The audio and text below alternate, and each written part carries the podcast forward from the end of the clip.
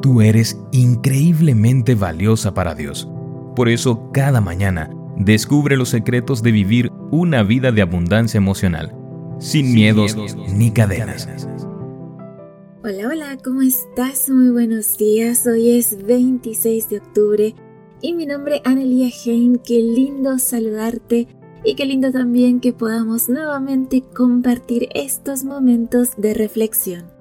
Más de lo que puedo soportar es el título para hoy y nuestro texto bíblico se encuentra en 1 Corintios capítulo 10, versículo 13.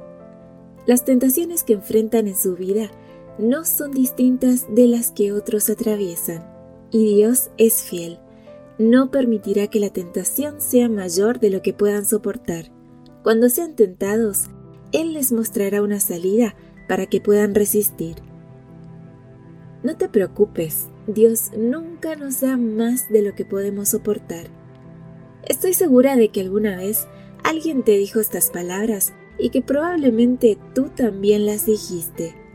Pero lamentablemente con las mejores intenciones del mundo tendemos a sacar estas palabras de contexto y generar mucho dolor. El apóstol Pablo en su primera carta a los Corintios declaró que Dios nos dará una salida para enfrentar cualquier tentación. Cuando se trata de las tentaciones, siempre podemos elegir. Dios siempre nos da una alternativa, una vía de escape. Sin embargo, cuando se trata del dolor y de la tragedia, no podemos elegir. Nadie elige perder a un hijo, recibir un diagnóstico devastador o ser abandonada. Cuando se trata del dolor, Dios no promete librarnos, sino acompañarnos. Cuando le decimos a alguien que está sufriendo, Dios nunca nos da más de lo que podemos soportar, le estamos dando una curita, un apósito. El problema es que muchas veces la persona se está desangrando. Jesús nos da un mejor ejemplo. Él expresó su angustia con claridad tanto a sus discípulos como al Padre. Presta atención a lo cargadas de emoción que están las palabras que Cristo usa en Mateo capítulo 26 versículo 38. Es tal la angustia que me invade que me siento morir. Dios mío, Dios mío, ¿por qué me has abandonado? Dice en Mateo capítulo 27 versículo 46.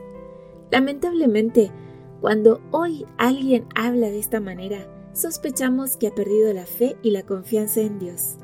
Sin lugar a dudas, enfrentaremos situaciones que no podremos soportar sin la ayuda de Dios y de los demás. En momentos así, no necesitaremos que alguien censure nuestra voz de lamento, como hicieron los amigos de Job, sino a alguien que nos escuche y nos acompañe. Cuando la vida se vuelve insoportable, debemos estar dispuestos a caminar uno al lado del otro. Escribe Michael Hidalgo en su artículo Sí Dios te dará más de lo que puedas manejar para Relevant Magazine. Cuando hacemos esto, le ponemos carne y hueso a Jesús. Podemos estar juntos en medio del sufrimiento, ayudándonos mutuamente a soportar el peso, agrega. Tenemos la oportunidad y el privilegio de compartir el dolor. Hablemos menos, abracemos más. Señor, Ayúdame a no huir del dolor y la ansiedad ajena, a no intentar simplificarla o descartarla. Quiero estar dispuesta a transitar el dolor de las personas que amo.